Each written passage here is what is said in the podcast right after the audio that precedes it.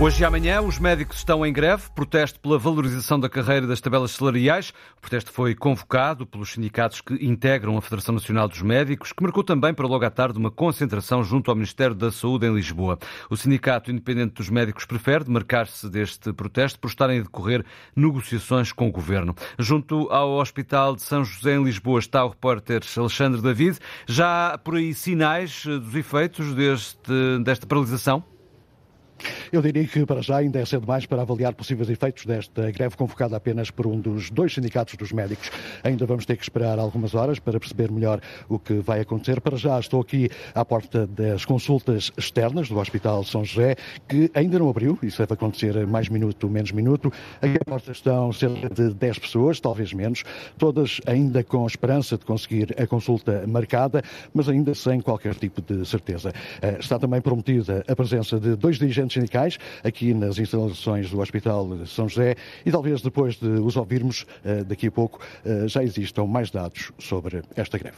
Alexandre David, em direto do Hospital de São José em Lisboa, é um assunto, a greve dos médicos, já que voltamos depois deste noticiário às 8h20 eh, aqui na Antena 1. O plano de reorganização das urgências na Grande Lisboa deverá ficar fechado até ao final da semana. A reunião de ontem entre a Direção Executiva do Serviço Nacional de Saúde, representantes hospitalares e organismos de Lisboa e Val do Tejo terminou sem o anúncio das prometidas mudanças nas urgências de pediatria, urologia e gastroenterologia. O diretor executivo do Serviço Nacional de Saúde, Fernando Araújo, assegurou em comunicado que a estratégia de reorganização em rede das urgências vai ser apresentada nos próximos dias e sublinha a abertura dos profissionais de saúde e o alinhamento de posições manifestado no encontro. Sem soluções continua Santarém. A falta de médicos no hospital e nos centros de saúde motivou uma reunião do Ministro da Saúde com os autarcas da Lesíria do Tejo, mas do encontro não saiu qualquer resposta, lamenta o Presidente da Câmara de Santarém.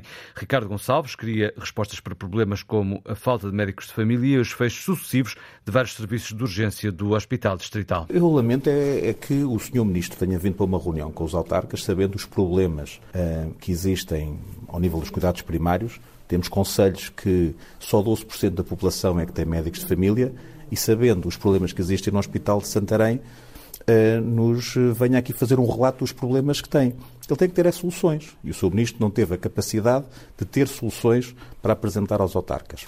Ainda bem, vai reunir connosco daqui um, a dois meses, mas não consegue explicar, e, por exemplo, como é que vai, nem dizer-nos quando é que arranja médicos anestesistas. O Hospital Santarém devia ter 20 médicos anestesistas, tem 8. Uh, do ponto de vista da medicina interna, tem 19 médicos de medicina interna, devia ter o dobro, devia ter 40. Não nos disse quanto é que arranjará esses médicos. Ao nível da psiquiatria, faltam médicos. Ao nível da ortopedia, faltam médicos. Há problemas graves.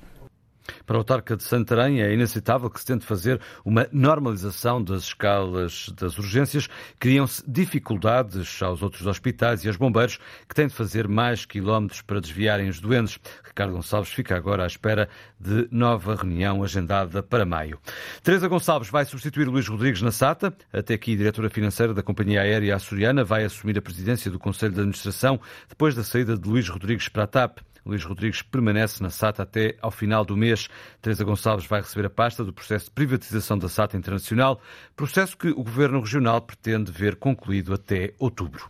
A Comissão para a Igualdade no Trabalho e no Emprego contabiliza desde o início do ano mais de 150 pedidos de informação sobre casos de desigualdade e irregularidades nos contratos. São a ponta do iceberg, ao lado dos milhares de pedidos de esclarecimentos que a Comissão recebeu nos últimos anos. Cristina Borges. Em cinco anos, a Comissão para a Igualdade no Trabalho e no Emprego emitiu emitiu mais de 4.500 pareceres sobre situações de desigualdade, contratos de trabalho em horário flexível, em tempo parcial e mulheres grávidas. Carla Tavares, presidente da CIT, fala-nos de um caso. Havia indícios que a trabalhadora em causa estava a ser vítima de discriminação em razão da, da maternidade, ou seja, para efeitos de contabilização do tempo de serviço e como tempo efetivo ao serviço. A CIT, em dois anos, entre 2020 e 2022, recebeu mais de 5.500 pedidos de informação quer por telefone, carta ou presencialmente. e foram encaminhados. Seja para a ACT, quando está em causa o emprego privado, o setor privado, ou então para as inspeções das respectivas áreas governativas ou para o Instituto de Gestão Financeira, sempre que está em causa o emprego público. O grande desafio para a CIT é sensibilizar empresas e trabalhadores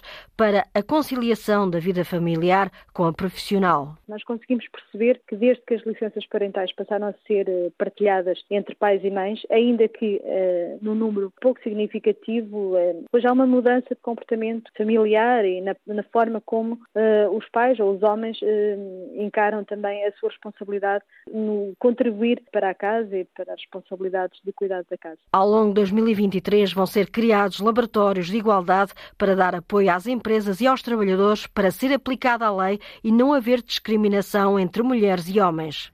Estabelecer a igualdade no trabalho entre homens e mulheres e promover uma maior harmonia entre a vida pessoal e profissional são objetivos para este ano da Comissão para a Igualdade no Trabalho e no Emprego. 30 diretoras e diretores executivos vão assinar hoje um programa de mentoria para jovens mulheres em direção a cargos de chefia. É mais um passo em direção a lideranças mais igualitárias. A jornalista Rita Fernandes falou com os responsáveis pela iniciativa, duas antigas alunas da Universidade Nova de Lisboa. Sara e Mafalda começaram um podcast que dá voz a carreiras no feminino. Agora Agora querem que essa partilha de experiências entre diretoras executivas e jovens profissionais chegue a mais pessoas para criar um tecido empresarial mais igualitário. Nós tentamos trazer mulheres, desde mulheres que são engenheiras, a mulheres que são economistas, a mulheres que são, estão na área da saúde, diversidade da fase de vida em questão. Vamos ter pelo menos três mulheres grávidas em palco. Quanto mais diversas as nossas referências, mais ricos podem ser os nossos percursos. Sara e Mafalda levam à faculdade que as uniu enquanto estudantes mulheres dispostas a partilhar experiências profissionais. We can do better. Podemos fazer melhor é o ponto de partida. Todos podemos fazer melhor nas nossas carreiras. É por isto que este é um evento aberto à comunidade, para pessoas em qualquer fase da carreira. Olá, bem-vindos ao podcast do Ponto Zero. Na verdade, bem-vindos ao nosso primeiro episódio. Faz hoje um ano desde a estreia do podcast Ponto Zero. Quando estávamos a fazer a lista de pessoas que queríamos trazer ao podcast, só tínhamos homens na nossa lista. Porque eles estão muito mais no topo da nossa, nossa mente, estamos muito mais conscientes porque também se expõem mais. Decidimos riscar esta lista e só trazer mulheres para criar para jovens como nós mais referências. Em vez de medicina, como previsto, estudei economia e tive contacto com o mercado de trabalho desde muito cedo. Sou licenciada em Ciência Política e Relações Internacionais. Do podcast, saltaram para um projeto de mentoria que elas próprias experimentaram. Para as duas, teve um enorme impacto na capacidade que nós tivemos de ultrapassar estes desafios, o acesso que tivemos a estas tais ferramentas e estratégias. Como é que podes adaptar o teu CV? Que tipo de perguntas é que fazes numa, numa sessão de mentoria? Porque em direção às nossas próximas versões, todos começamos do zero, sempre do zero, mas na verdade nunca do zero. Até já! Os resultados do programa de mentoria vão ser estudados pelo Centro Liderança para o Impacto da Faculdade de Economia da Universidade de Lisboa, que conclui para já que apenas uma em cada quatro gestores a nível mundial é mulher. O Presidente da República destaca a força inquebrantável das mulheres em todos os domínios da sociedade portuguesa, apesar dos obstáculos que enfrentam. Marcelo Rebelo de Sousa reconhece, num texto publicado na página da Presidência na internet, que Portugal deu alguns passos, mas ainda insuficientes na promoção da igualdade de oportunidades. Em mensagem vídeo, também o Presidente da Assembleia da República considera que a luta pelos direitos das mulheres deve ser travada todos os dias. Associações feministas e sindicatos marcham hoje em várias cidades portuguesas pelos direitos das mulheres. A iniciativa, no âmbito da greve feminista internacional, vai decorrer em cidades como Aveiro, Braga, Coimbra, Faro, Lisboa e Porto. Os progressos, as desigualdades e os contributos das mulheres para o desenvolvimento global da sociedade vão estar em debate na Antena 1, depois das notícias às 10 da manhã, no programa Consulta Pública. Depois dos casos reportados em Itália, há já camionistas portugueses a serem multados em Espanha, isto porque têm o cartão tacográfico topográfico sem a marca de homologação que é obrigatória em todo o território da União Europeia desde 2014. O Instituto de Mobilidade Terrestre já reconheceu o erro, garante estar a trabalhar com a imprensa nacional Casa da Moeda para resolver a situação e com a Comissão Europeia para que hum, este constrangimento seja levado em conta, mas a verdade, dizem os motoristas, é que continuam a ser emitidos cartões sem essa marca e uh, os motoristas acreditam que os casos vão aumentar Europa fora.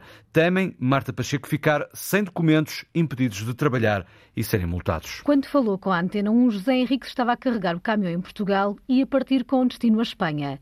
É camionista, anda pelas estradas da Europa há 33 anos e no cartão tacográfico que tem não está lá o código E21. Não, não está, não. Este cartão de tacógrafo foi tirado em 2020, já é 5 anos, até 2 de 9 de 2025. Falta-lhe essa marca de homologação no cartão onde ficam registados os tempos de descanso e de trabalho dos condutores. É o caso dele e de muitos outros. Numa ação de formação da minha empresa, um sábado de manhã, éramos 32, 31 não tinham a dita homologação, já viu bem. Pela internet, nos grupos de Facebook, por exemplo, circulam imagens de cartões, dúvidas e receios. Se forem mandados parar, podem ser multados. A multa pode passar os 600 euros e ficar sem os documentos. Segundo dizem, retiram-nos o cartão, que depois dizem que o vão uh, mandá-lo para o IMT, que é a entidade que o emite, e retiram-nos o cartão, passam-nos um documento para a gente chegar a Portugal. Pronto. E a partir daí não podemos conduzir. Os primeiros casos registaram-se em Itália. Cinco motoristas foram autuados.